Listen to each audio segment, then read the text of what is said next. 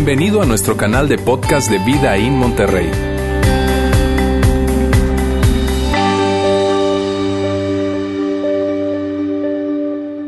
Hola, buenos días, ¿cómo están?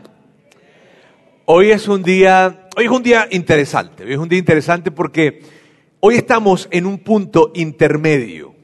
Nosotros eh, acabamos de terminar la semana pasada una serie de mensajes que se llamaron oraciones con letras rojas. Y dentro de dos semanas vamos a iniciar una nueva serie que se llamará o que se llama Cartas para el próximo presidente. Eh.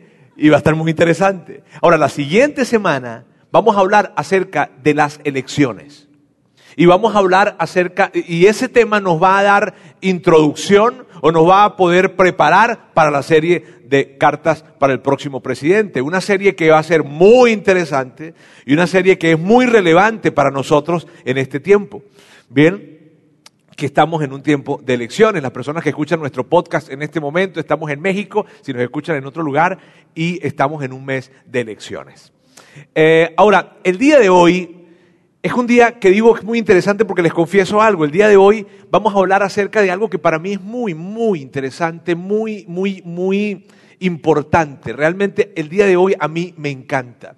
Y me encanta porque de lo que vamos a hablar el día de hoy es la razón por la cual nosotros iniciamos esta iglesia. Es la razón por la cual seis familias y una pareja de novios, que luego llegaron a casarse y hoy tienen un bebé, eh, seis familias y una pareja de novios nos unimos para iniciar esta iglesia hace cuatro años y un poquito más. Fue la razón inclusive por la cual dos de esas familias decidimos mudarnos a esta ciudad y venirnos con, la, con el único y exclusivo propósito de iniciar esta iglesia. Y de eso es lo que vamos a hablar el día de hoy, porque llega un tiempo en el año en donde nosotros queremos hablar acerca de esto y para mí es muy emocionante y es muy importante hablar acerca de esto. ¿Sabes? Permíteme decirte, nosotros decimos que nuestra misión es guiar a las personas en una relación creciente con Jesús.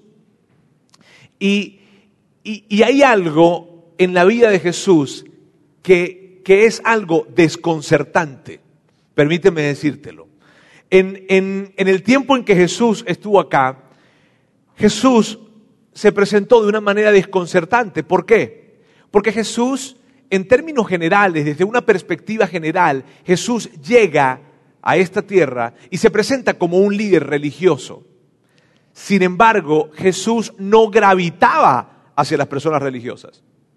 Jesús no buscaba ávidamente estar con las personas más santas, ¿sabes?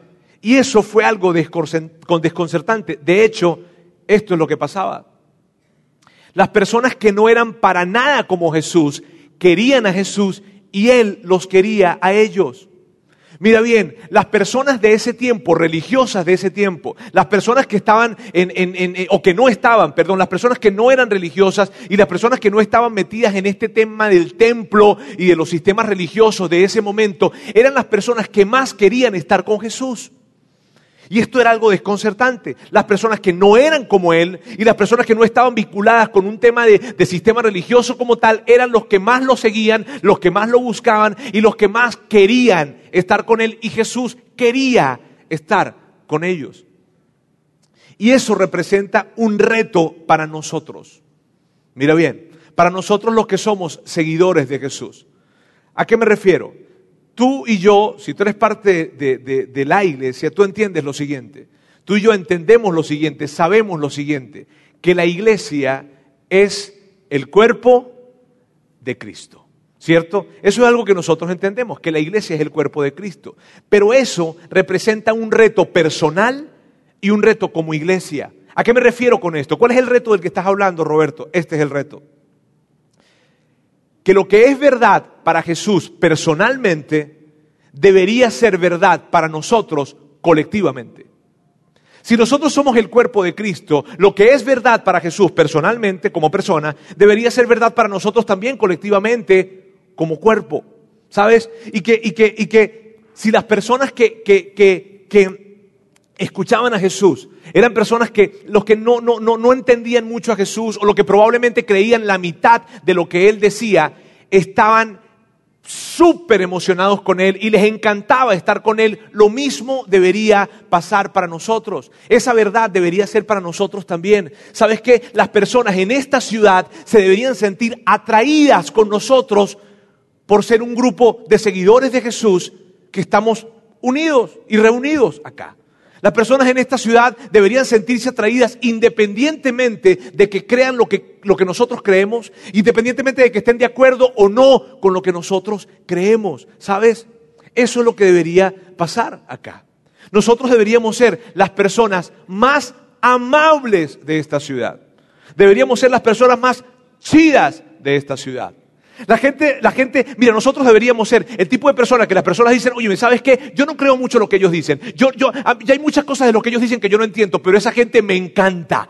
Y estoy feliz que estén acá en Monterrey. Y estoy feliz de que hayan llegado a este lugar. Me encanta esa gente. Son chéveres, diríamos nosotros. Son chidos esas personas. ¿Sabes? Eso es lo que debería suceder. Y ese fue el deseo inicial desde el que nosotros empezamos, cuando nosotros empezamos la iglesia. Ahora mira bien.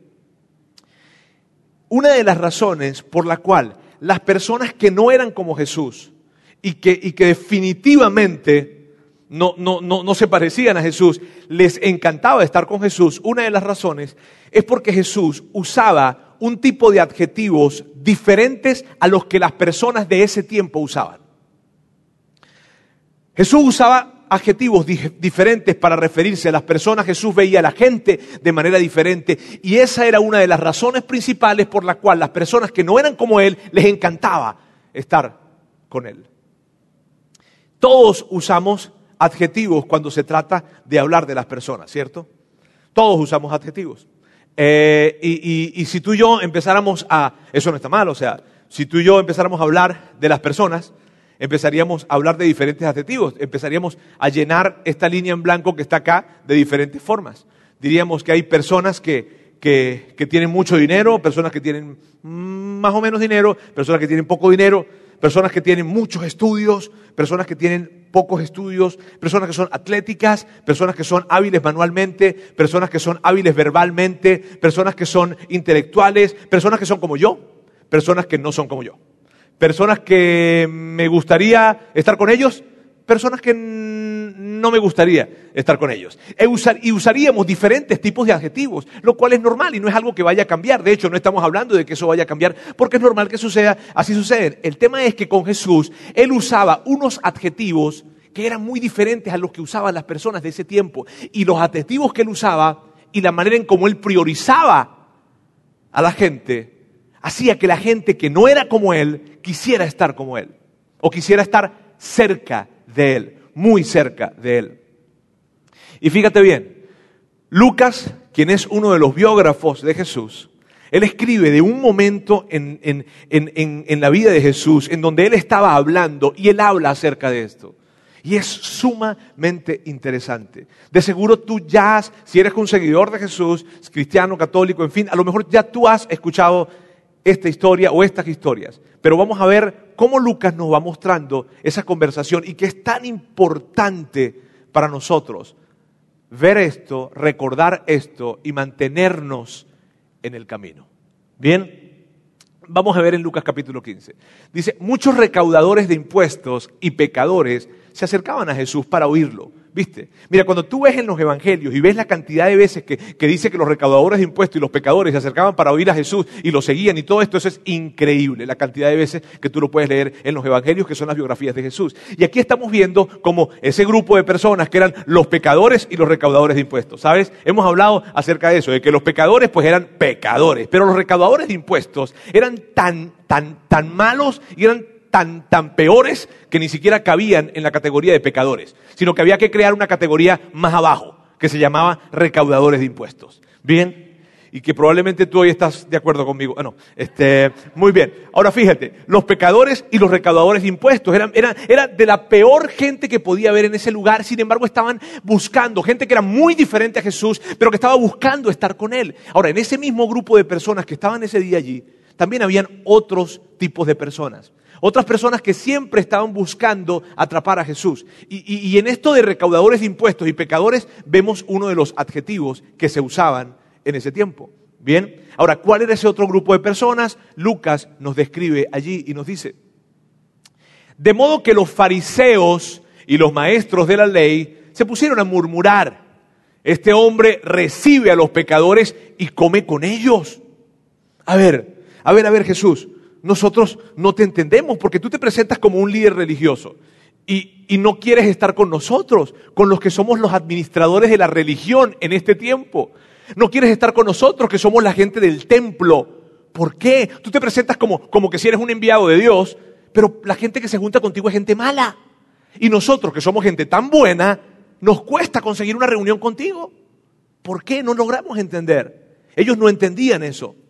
Y Jesús sabía que ellos no entendían. De hecho, Jesús sabía que los dos grupos de personas que estaban en esa audiencia que él tenía ahí enfrente, los, los recaudadores de impuestos y los pecadores por un lado, y los, y los líderes religiosos de la comunidad, fariseos, maestros de la ley, en fin, por otro lado, ninguno de ellos dos usaban los adjetivos que su Padre Celestial usaba. Ninguno de ellos veía a las personas en la manera, de la manera en como su padre los veía y en la manera en como él los veía. Porque ellos veían a las personas en estos términos. Veían a las personas en términos de buenos y malos. En términos de puros ceremonialmente hablando e impuros ceremonialmente hablando. Los veía en términos de, de aceptables o no aceptables. Y Jesús sabía eso. Y como Jesús sabía que ambos grupos lo veían de esa manera, Él decía, ellos están viendo a las personas y están usando los adjetivos que mi Padre no usa. Están viendo a las personas de una manera que, mi padre no las ve, que yo no las veo, y están usando adjetivos que, definitivamente no son los que, los que usaría mi padre y que no priorizaría mi padre y que no priorizaría yo. Entonces Jesús dice, ahora que los tengo a todos acá, ahora que puedo tener a esos dos grandes grupos, los pecadores, los recaudadores de impuestos, los fariseos, los maestros de la ley, voy, esto es una gran oportunidad que tengo para poder hablar con ellos y poder enseñarles la manera en cómo Padre ve a la gente. Poder enseñarles los adjetivos que mi Padre usa y que yo uso. Y como Jesús era un espléndido y un espectacular maestro, entonces Él aprovecha que tiene esos dos grupos de personas allí y dice, esta es la oportunidad de hablar, esta es la oportunidad de enseñarles. Entonces les cuenta tres parábolas. Él les cuenta tres parábolas, dos que tienen que ver con objetos perdidos y una que tiene que ver con un hijo rebelde que de seguro ustedes han escuchado acerca de esto. ¿Bien? Ahora, fíjense bien. Él habla de esta manera porque él estaba buscando hablarles de una manera familiar. Estaba buscando hablarles de algo que fuese familiar para ellos, para ambos grupos, para poder conectarse con ellos y que la enseñanza que tenía para darles pudiese, ellos pudiesen abrazarla. De manera que cuando las personas que estaban allí lo escucharan, dijeran algo así como que, bien, no nos caes muy bien, eh, tenemos ciertas reservas con respecto a ti, pero eso que estás diciendo lo entendemos. Eso que estás diciendo, sí, es lógico. Claro, no me caes bien, pero eso que estás diciendo lo entiendo y lo comprendo totalmente. Y eso es lo que Jesús está haciendo o que está buscando con estas parábolas. Bien, vamos entonces a ver esas parábolas las, dos primeras y la, y la, última en donde nos vamos a detener un poco más. Vamos a ver entonces esta primera parábola que Jesús usa. Supongamos que uno de ustedes tiene 100 ovejas y pierde una de ellas. No deja las 99 en el campo y va en busca de la oveja perdida hasta encontrarla. Y todos los que yo sé que para ti, para mí este tema de las ovejas es muy raro. ¿Está bien? Porque tú y yo escuchamos lo de las ovejas y decimos, bueno, depende se me perdió una, me quedo con 99. Entonces, o sea, tú, y yo vemos las cosas de, una manera diferente porque no estamos familiarizados con ese tema de las ovejas. Pero para ellos no. Ellos estaban allí, ellos estaban muy familiarizados con el tema de las ovejas. Entonces, cuando estaban allí escuchando todos, los líderes religiosos, los maestros de la ley, los recaudadores de impuestos y los pecadores, están escuchando lo que él está diciendo, entonces, ¿qué es lo que pasa? Él está, ellos están diciendo, mm, sí, sí, sí, eso es lo que se hace. Eso es lo que se supone. Y tal vez por primera vez esos dos grupos o esas dos categorías de gente estaban de acuerdo en algo. Ellos están escuchando a Jesús y están diciendo, sí, Jesús, te entendemos. Claro que sí. E, este, sí, eso, eso es lo que se hace. Bien. Y entonces Jesús continúa y les dice, y cuando la encuentra, lleno de alegría, la carga en los hombros y vuelve a la casa. Al llegar, reúne a sus amigos y vecinos y les dice, alégrense conmigo, ya encontré la oveja que se me había perdido. Y los que están escuchando ahí están diciendo, sí, bueno, nos alegraríamos mucho, pero no sé si tanto como para hacer una fiesta. ¿no? o sea, tal vez lo que estaban escuchando ahí estaban diciendo, bueno, sí, me, alegraría conseguir la oveja que se me perdió, definitivamente, pero no sé si llamaría a mis amigos y haría una fiesta y agarraría la oveja y una vez la cocino ahí. No, no, no, o sea, no, no, sabemos, pero definitivamente sí me alegraría, me alegraría, me alegraría mucho el hecho de haber, de haber conseguido la oveja. Y Jesús lo que estaba haciendo era que estaba apelando a las emociones de las personas apelando al hecho de, algo que tenemos todos en común, que cuando algo valioso se nos pierde, ¿Cierto que sentimos una gran alegría cuando lo conseguimos? ¿Cierto? Pero Jesús estaba también destacando algo muy importante en esta historia, que no podemos perder de vista, y es lo siguiente. Cuando perdemos algo valioso, nos enfocamos en lo que está perdido y descuidamos lo que no está perdido. Y eso es normal. Eso nos pasa a todos, eso es normal. Si te llama tu esposa y te dice, mi amor, mi amor, se me perdió el, anillo de, compromiso y el anillo de, de boda, mi amor, pero no te preocupes, aquí tengo el celular, el pasaporte y la cartera. ¿Qué? ¿Qué se te perdió? ¿Se te perdió el anillo de bodas? Sí, el, anillo de compromiso, sí. ¡Búscalo! Este, ponte a buscarlo. Sí, sí, pero es que pero no, pasa nada, mi amor, porque es que tengo el celular conmigo aquí y la bolsa también la tengo conmigo. No, no, sucede así, ¿cierto? ¿Cuántos tienen hijos acá? ¿Cuántos tienen hijos? A ver, levanta la mano. Muy bien. ¿Cuántos tienen más de dos hijos? ¿Bien? ¿O más de un hijo? ¿Eh? Ok. ¿Qué pasaría si tú de repente fuiste a, la plaza comercial, o tu esposa, tu esposo fue a la plaza comercial y de repente está paseando con los niños, con los muchachos, y de repente te llama y te dice, aló mi amor, mi amor, ¿sabes qué? Que, oye, ¿me sabes que me vine para acá, para la plaza comercial con los niños y esto? Y, y, sabes, este, oye, se me perdió Marquitos. ¿Qué? Que se me perdió Marquitos. Y luego, pues no sé. Pero, pero ¿cómo que no sabes? No, no sé, pero no te preocupes, que tengo los otros dos conmigo. No me importa. ¿Dónde está Marquitos? ¿Cierto? ¿Cierto que es lo que pasaría? Y no, no, no significa, no es que no le importen los otros dos, no es que no ame a los otros dos, sino que la prioridad en ese momento es Marquitos, ¿cierto? Y es lo que Jesús estaba tratando de representarles a ellos a través de esta parábola. Es lo que Él estaba tratando de decirles. Y entonces luego que les muestra eso, Él les dice lo siguiente. Les digo que así es también en el cielo habrá más alegría por un solo pecador que se arrepienta que por 99 justos que no necesiten arrepentirse. Y los que lo están escuchando están diciendo, ¿qué? Tú sabes, los fariseos y los maestros de la ley, que ellos pensaban que Dios pensaba las 24 horas del día en ellos. Entonces cuando, cuando escuchan eso dicen, a ver, a ver, a ver, a ver, a ver. ¿Qué es lo que tú estás diciendo? Que Dios está más interesado en esas personas que están allí, que yo ni siquiera dejo entrar en mi casa. Que está más interesado en ellos que en mí que yo me porto sumamente bien y que todos los días trato de hacer las cosas bien y que todos los días trato de hablar contigo. Eso es lo que tú estás diciendo. Y en ese momento, Jesús, antes de darle la oportunidad de que se fueran, ¿verdad? Ahí hay tensiones, ya empezó a capturar la atención de ellos. Tú sabes, Él les estaba dando pistas para poder llegar a presentarle los adjetivos que su padre usa y que su padre prioriza. Entonces, en ese momento, antes de que la gente se le fuera a ir, ¡pum!, brinca a la siguiente parábola. Rápido. Dice, antes que esta gente se me vaya. Y esta es la siguiente parábola. O supongamos que una mujer tiene 10 monedas de plata y pierde una. No enciende una lámpara, barre la casa y busca con cuidado hasta encontrarla. Y yo sé que para ti esto también, como para mí, es un poco extraño. ¿Está bien? Pero permíteme hablarte, ellos entendían lo que estaba pasando. Hay dos o tres maneras de interpretar ese texto. Una de ellas es la siguiente. En ese tiempo, los padres le daban a las hijas solteras diez monedas de plata, diez monedas muy valiosas, que se las bordaban en el velo. Y era como una especie de dote. Bien, que cuando, que cuando la muchacha salía y los hombres le veían que era una muchacha soltera, el mensaje era este, si tú te casas conmigo, también tendrás estas diez monedas de plata. Y, yo sé que eso es raro, está bien, yo sé que puede ser raro para nosotros, pero, era, un, era un tema de cultura en ese tiempo. Entonces, cuando Jesús está hablando acerca de eso, las mujeres que están allí escuchándolo están diciendo, sí, o sea, claro, yo no voy a salir de mi casa con nueve monedas, voy a salir en desventaja. ¿Está bien? Yo no, yo, yo no voy a salir a mi casa así, no, no, no, primero la busco. Ellas estaban entendiendo y los padres que estaban ahí, los hombres que estaban ahí, estaban diciendo, sí, claro que, claro que sí, claro que tienen que buscarla, claro que no puede darla por perdida, claro que tiene que ponerse a barrer toda la casa para conseguir la moneda. Entonces el punto era este, los que estaban escuchando a Jesús entendían lo que él estaba hablando. O sea, ellos sabían de lo que, de lo que Jesús, a lo que Jesús se refería. ¿Está bien? Entonces Jesús continúa y dice, y cuando la encuentra, reúne a sus amigas y vecinas y les dice, alégrense conmigo, ya encontré la moneda que se me había perdido.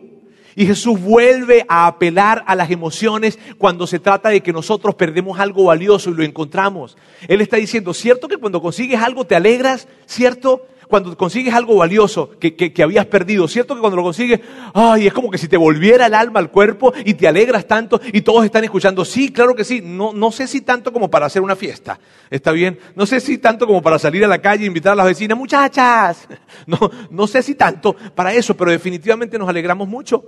Y Jesús destaca, en esta parábola también destaca el esfuerzo que hay que hacer o que hacemos normalmente cuando se nos pierde algo. Él habla de que, de que esta mujer encendió la lámpara, barrió toda la casa, buscó con muchísimo cuidado para, para, para encontrar esa moneda.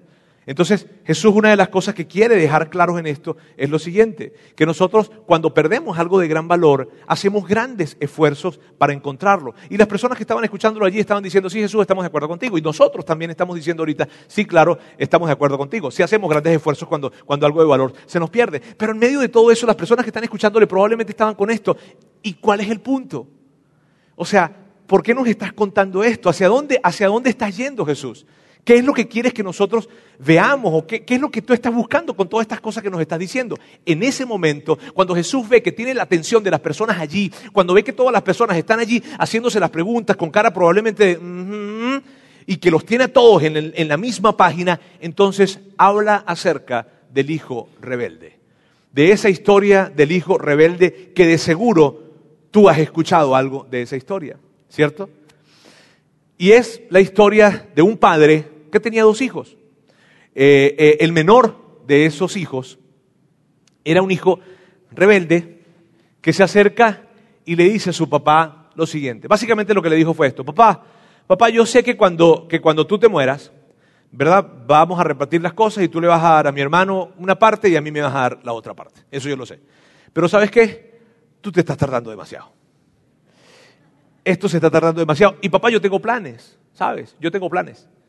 Yo tengo planes y yo quiero hacer cosas. Así que yo te quiero pedir, papá, que por favor vamos a ahorrarnos el camino y adelántame mi parte.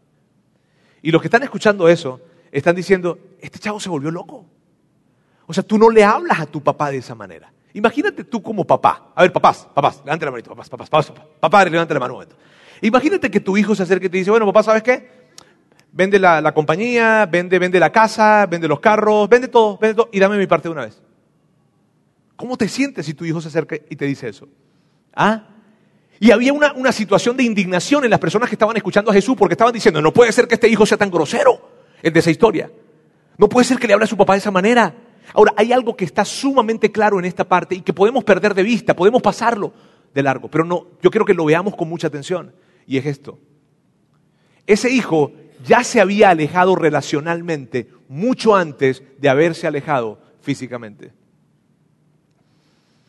Ese muchacho hacía rato que se había desconectado de su padre. Y por eso se le hace fácil decirle, papá, ¿sabes qué? Dame la parte que me corresponde. Y su papá sabía eso. El padre de esa historia sabía eso y lo sabía muy bien. Entonces, ¿qué hizo el papá? El papá lo que hizo fue, bueno, le facilitó las cosas y le entregó su herencia. Y los que están escuchando están diciendo, ¿qué? Ese papá es un tonto. Imagínate si no iban a pensar eso, si ellos estaban acostumbrados que por su ley, que la podemos leer en Levítico y en Deuteronomio, por su ley a los hijos rebeldes, ¿sabes qué le hacían? Los apedreaban. Y tal vez algún padre dice, ay, aquellos tiempos. Entonces cuando ellos están escuchando esa historia no podían creerlo. No podían creer que ese padre, ante la grosería de su hijo, aunque el irrespeto de su hijo, ante la manera tan, tan loca que su hijo se acerca de pedir la herencia, ese padre termina diciéndole, ahí está, ve, Órale. Ellos están impactados con lo que están escuchando. Entonces Jesús continúa con la historia y la historia dice que, que, ese muchacho derrochó toda la herencia, la derrochó por completo. Y pasó el tiempo, no especifica cuánto tiempo pasó, pero pasó el tiempo, pasó el tiempo, pasó el tiempo, pasó el tiempo, y llegó un momento en donde él le cayó el 20, en donde, en donde él se dio cuenta de lo que había hecho. Se le acabó toda la herencia y se dio cuenta de lo que había hecho. Y probablemente los que estaban escuchando los que estaban escuchando en esa audiencia dijeron, ah, sí, claro, ahora sí, ¿verdad? Y entonces ese muchacho llegó y dijo, la regué. Ese muchacho se dio cuenta que él se había desconectado de su papá, que se había, lo había sacado de su corazón.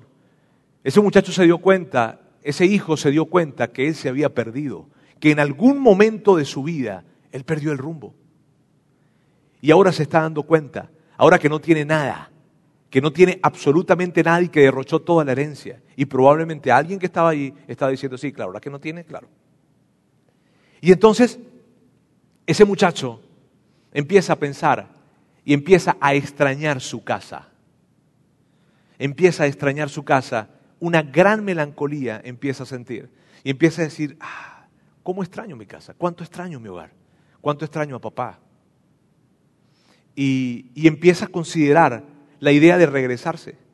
Empieza a pensar, ¿sabes qué? Yo, yo me voy a regresar. Y claro, me voy a regresar y, me voy a regresar ya no, ya no en la posición de hijo, porque, porque yo no creo que yo pueda regresar a la posición de hijo después de lo que le hice a mi papá y después de lo que he hecho en todo este tiempo.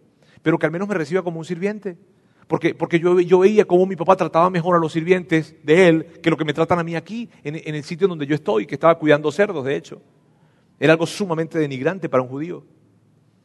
Y entonces, en medio de eso, él se le presenta una duda. Él dice, extraño tanto mi casa, pero tú sabes cuál fue la duda que él tuvo. ¿Será que en mi casa me extrañan a mí? Extraño tanto a mi papá. Extraño tanto estar estar, estar allá en casa. Pero ¿será que en mi casa me extrañan a mí? Después de lo que hice, después de la forma en la que le hablé, después de todo lo que he hecho en todo este tiempo. Yo extraño mi casa, yo extraño a papá, pero ¿será que papá me extraña a mí? Y esa era la gran duda. Y probablemente alguien que estaba allí en la audiencia que Jesús estaba hablando de esa historia, probablemente se encontraba alejado de Dios, como puede haber alguien aquí también en esa condición diciendo, yo me he alejado muchísimo. Claro que me he alejado. Y me gustaría reconectarme. De alguna manera hay algo dentro de mí que me gustaría reconectarme con Dios. Pero, pero ¿será que Dios quiere reconectarse conmigo? Yo extraño mi casa, claro que la extraño. Pero en mi casa me extrañan a mí. Y esa era la duda que tenía. Y entonces el muchacho resuelve ir a su casa, regresar. Y esto es lo que dice Jesús de la historia.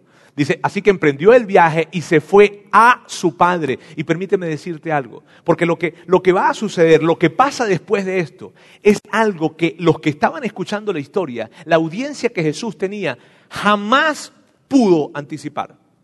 No podían creer jamás, jamás lo que estaban a punto de escuchar.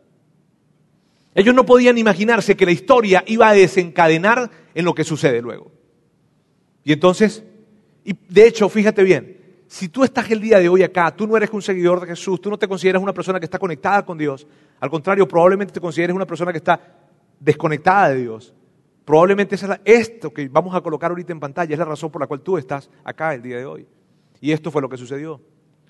Todavía estaba lejos cuando su padre lo vio y se compadeció de él. Salió corriendo a su encuentro, lo abrazó y lo besó. Y la gente que estaba escuchando eso estaba diciendo, no puede ser. Los que están escuchando eso dicen, no, no, no puede ser. No, eso no se hace. Un padre que, un padre que probablemente cada mañana saldría a mirar hacia el camino a ver si su hijo estaba regresando. Un padre que probablemente saldría cada mañana a ver si su hijo regresaba. Y que, y que probablemente una de esas mañanas él vio a alguien que se parecía a su hijo, tal vez tenía la misma altura, la misma contextura, y se alegró tanto, pero cuando vio que se acercaba más se dio cuenta que no era. Pero esa mañana sí era. Esa mañana él salió y cuando lo vio, dijo, no puede ser, es mi hijo. Pero la gente que estaba allí, la gente que lo estaba escuchando, no podía creerlo. No podía creerlo. Un padre no hace eso con un hijo que actuó de la forma en como ese hijo actuó. Un padre no hace eso. Y Jesús les hubiese contestado, claro que no. Claro, estoy de acuerdo con ustedes. Un padre no hace eso. Si, si, ese padre ve a las personas y usa los adjetivos que ustedes usan con la gente, jamás haría lo que el padre de esta historia hizo. Estoy de acuerdo con ustedes, pero este padre usa adjetivos diferentes. Y en medio de todo eso, los que están escuchándolo probablemente dijeron, pero, pero entonces no entendemos Jesús. No entendemos por qué. Por, a ver, te queremos hacer una pregunta. ¿Por qué cuando el hijo se fue?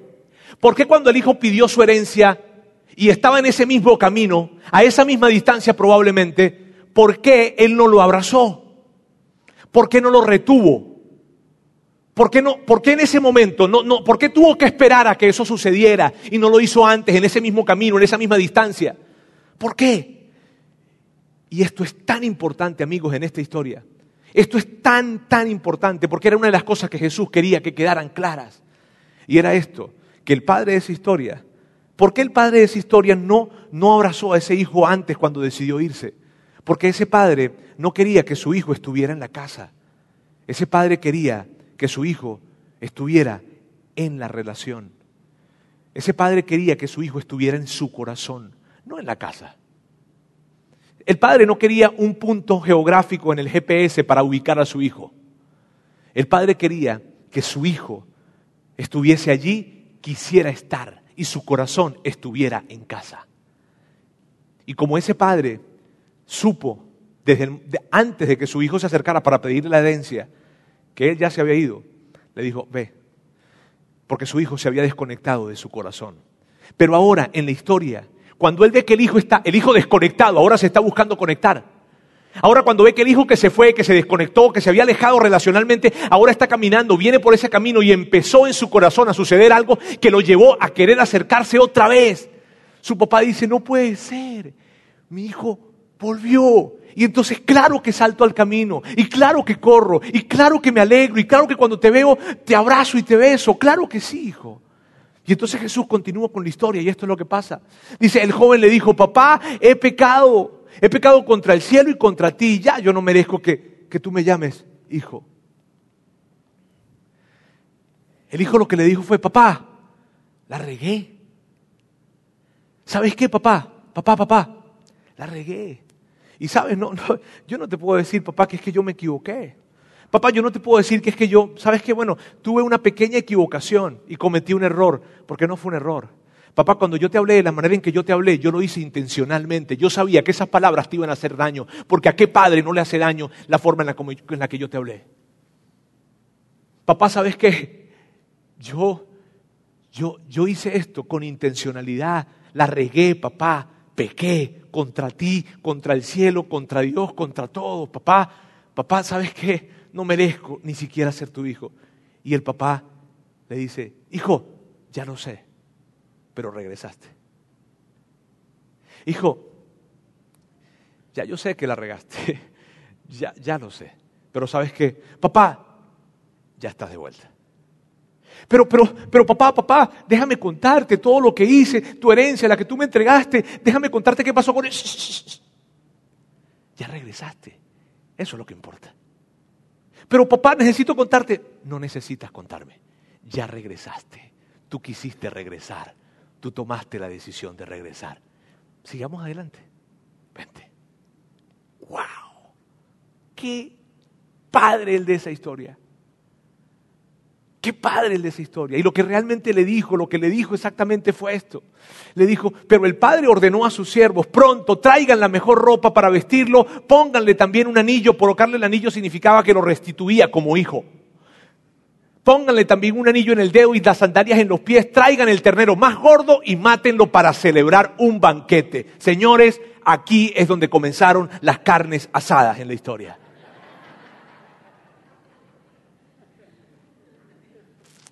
Ahora mira bien, Jesús está a punto, está a punto de decirle a las dos audiencias cuáles son los adjetivos que su Padre Celestial usa. Jesús está a punto de decirles a ellos los adjetivos que Él usa y la manera como Él ve a la gente. Y entonces Jesús les dijo, porque este hijo mío estaba muerto, pero ahora ha vuelto a la vida. Se había perdido, pero ya lo hemos encontrado. Y es obvio que no estaba hablando de muerto físicamente.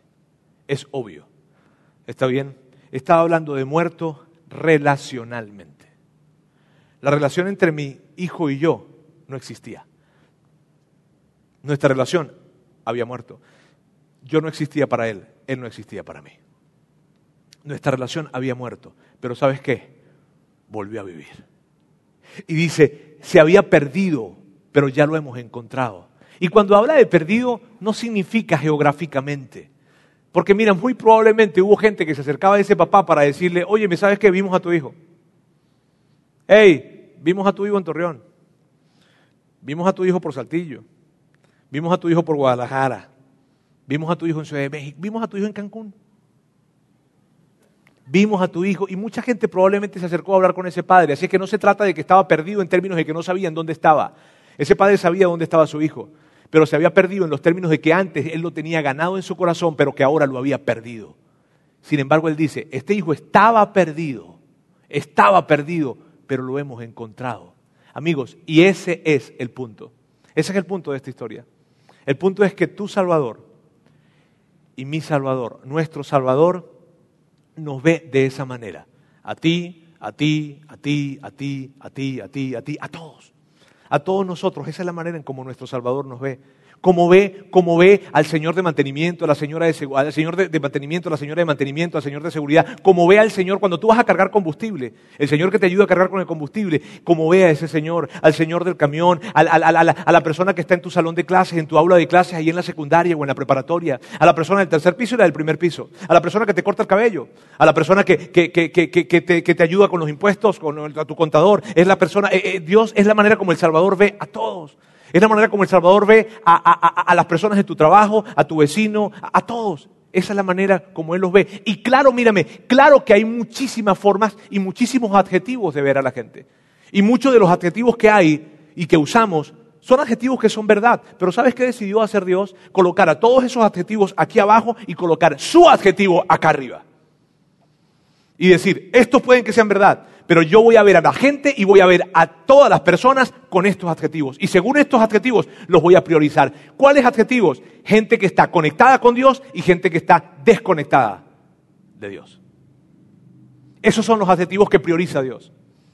La forma en cómo Dios ve a la gente no es a través de los adjetivos que nosotros usamos, la gran mayoría. Y él puede decir, esos son verdad, muchos de esos adjetivos son verdad, pero yo voy a colocar todos esos adjetivos en la parte de abajo y acá arriba voy a colocar este. Gente que está conectada y gente que está desconectada. Y de esta forma, como yo los veo, voy a priorizar al que está desconectado, no al que está conectado. Y eso es lo que representa esta historia. Que la manera en cómo Dios prioriza y nos prioriza no es el que está conectado está antes del que está desconectado. Lo contrario, el que está desconectado es prioridad para Dios. Y eso no significa que los que estamos conectados no nos ama. No, somos importantes, Él nos ama y está súper feliz y agradecido de que nosotros estemos conectados. Pero su prioridad es la gente que está desconectada. Jesús dice, por ellos fue que yo vine a esta tierra. No vine para que hiciéramos una fiesta con todos los conectados. Vine para buscar al que está desconectado. Y esa es la manera en los adjetivos que Dios usa, que nuestro Padre usa y que Jesús usa y los presenta en esta historia. ¿Y por qué es tan importante que tú y yo hablemos eso el día de hoy? Porque fíjate bien, es tan importante por lo siguiente, porque si tú creciste en la iglesia de alguna manera, tú y yo, los que somos de la iglesia, tenemos una tendencia gravitacional. Nuestra tendencia, ¿sabes cuál es? Es gravitar hacia los de adentro. Gravitar hacia los 99. Es la tendencia natural que tenemos y la tendencia gravitacional de esta iglesia y de cualquier iglesia. De cualquier iglesia. ¿A qué me refiero con gravitar? ¿A qué me refiero con que tenemos una tendencia gravitacional? A que los programas que hacemos, los ambientes que creamos, la música que hacemos, la hacemos para complacer al de adentro. Naturalmente, la gravedad nos lleva a eso. Nos lleva a poder complacer los ambientes, los recursos, todo lo que hacemos, tratamos de, hacerlo para la gente que es de adentro. Es lo que normalmente sucede, es la tendencia gravitacional. ¿Y cuáles son los de adentro? Tú sabes cuáles son los de adentro, tú sabes quién eres. Los que ya saben dónde estacionarse, los que ya saben si se estacionan en la placita o no se estacionan en la placita, los que ya saben que, dónde llegar, entrar y dejar a sus hijos, los que ya saben inclusive en cuál silla se van a sentar. Tú sabes, que llegan y ustedes lo saben, y ven la silla y dicen, a ver, ¿y este por qué se sentó ahí? Esos son los de adentro, esos somos los de adentro. ¿Está bien? Y tenemos una tendencia gravitacional con respecto a eso, amigos. Y esa tendencia gravitacional, si tú y yo no estamos atentos con esa tendencia gravitacional, corremos un gran riesgo. ¿Cuál riesgo corremos, Roberto? Corremos el riesgo de ver a la gente con los adjetivos equivocados. Corremos el riesgo de ver a las personas de una manera equivocada y empezar a ver a las personas en términos de buenos y malos en términos de pecadores y no pecadores, en términos de que los aceptamos o no los aceptamos, en términos de que ellos creen esto y yo creo lo otro, en términos de que estos van para los santos y yo no, en términos de que una cosa y la otra. Y cuando tú y yo estamos corriendo ese riesgo y cuando tú y yo estamos viendo a la gente de esa manera, ¿sabes? Arriba, en el cielo, es como Dios diciendo, ¡eh! Vengan, miren, miren, miren, miren, miren. Esos no son los adjetivos que yo uso. Y tengan cuidado si ustedes siguen usando esos adjetivos. Porque si ustedes siguen usando esos adjetivos, ¿sabes dónde van a terminar? En la fila de los fariseos.